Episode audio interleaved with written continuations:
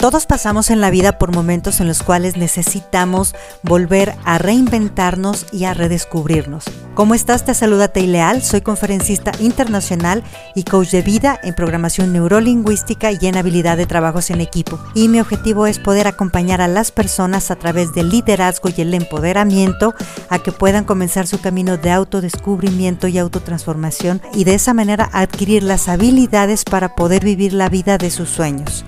Te invito a que te sumerjas en este grandioso camino en el cual vas a descubrir la mejor versión de ti mismo.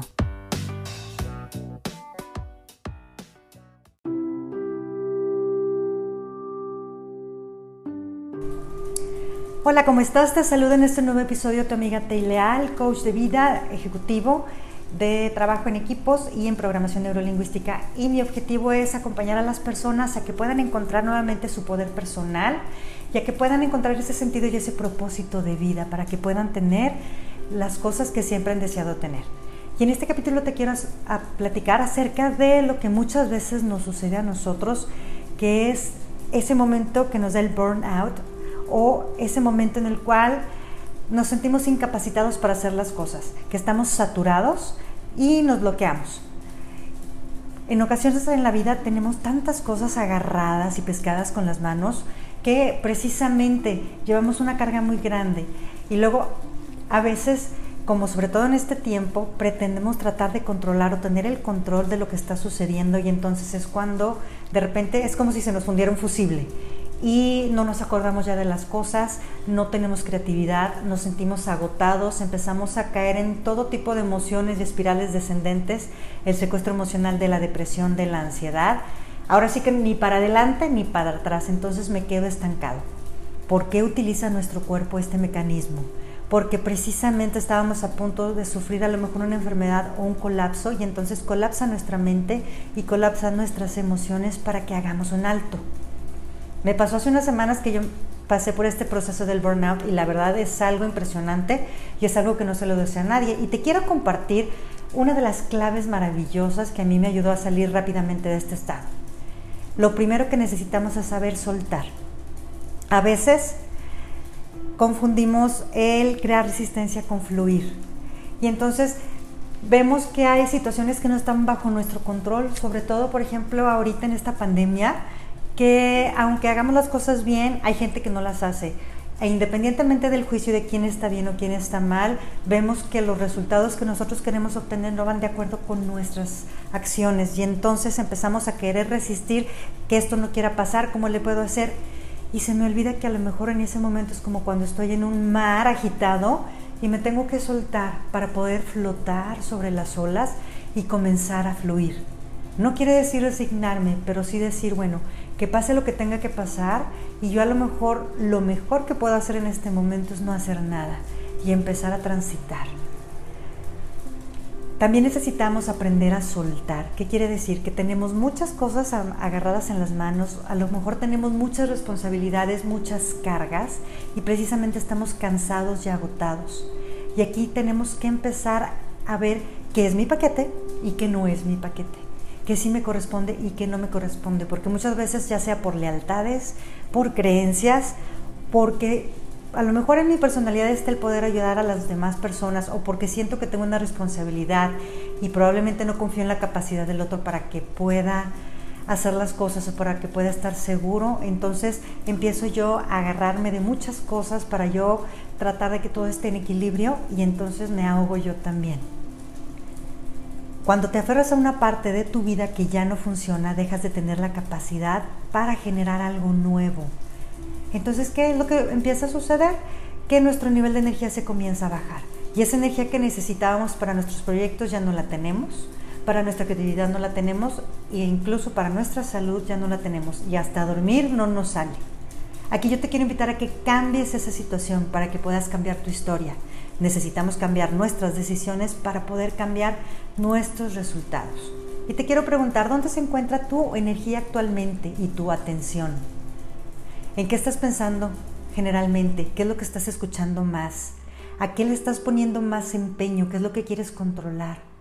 Y de esas cosas haz una lista y pregúntate qué cosas te aportan energía y qué cosas te quitan energía.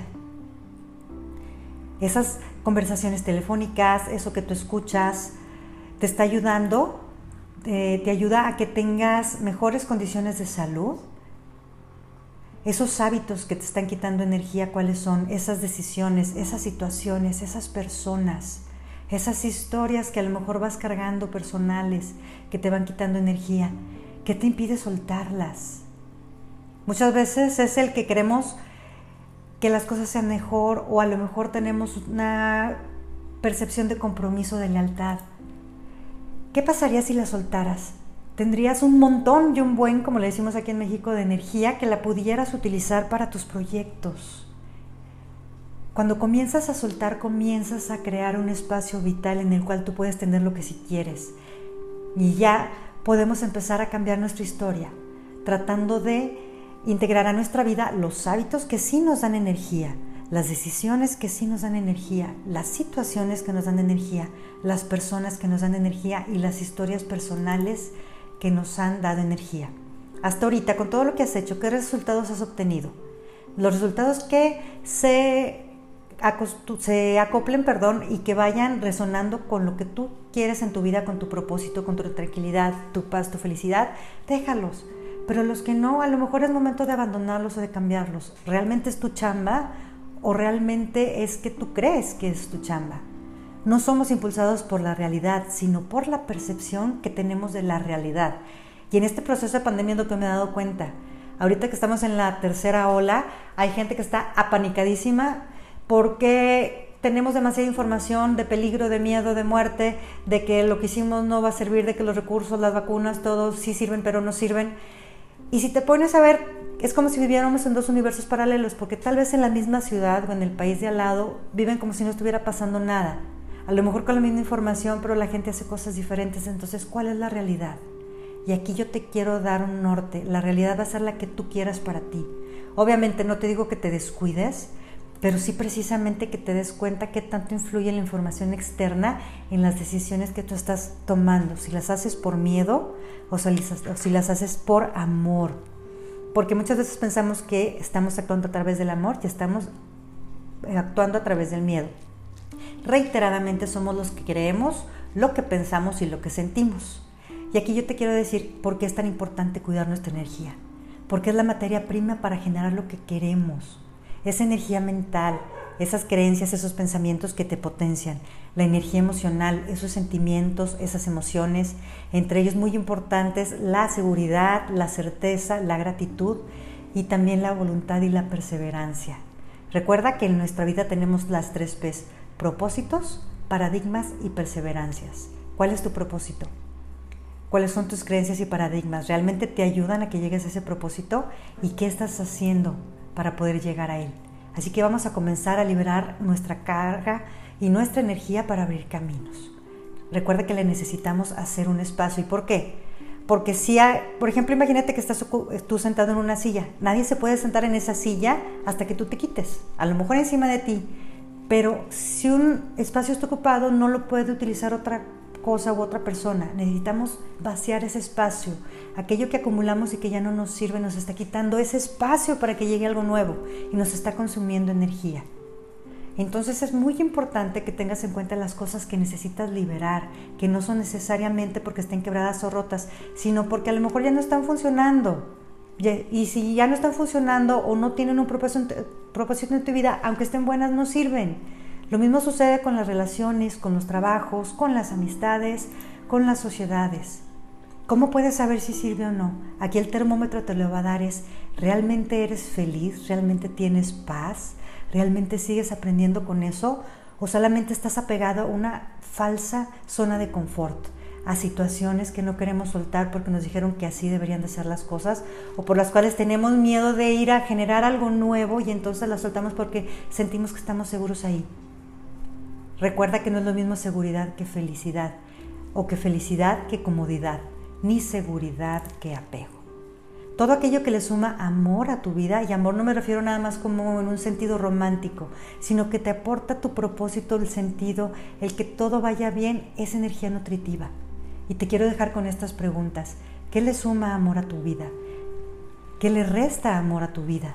¿Y cuáles son los pensamientos y actitudes que te traen paz? Recuerda que tenemos toda la capacidad de elegir cuáles son las situaciones y cómo las queremos ver.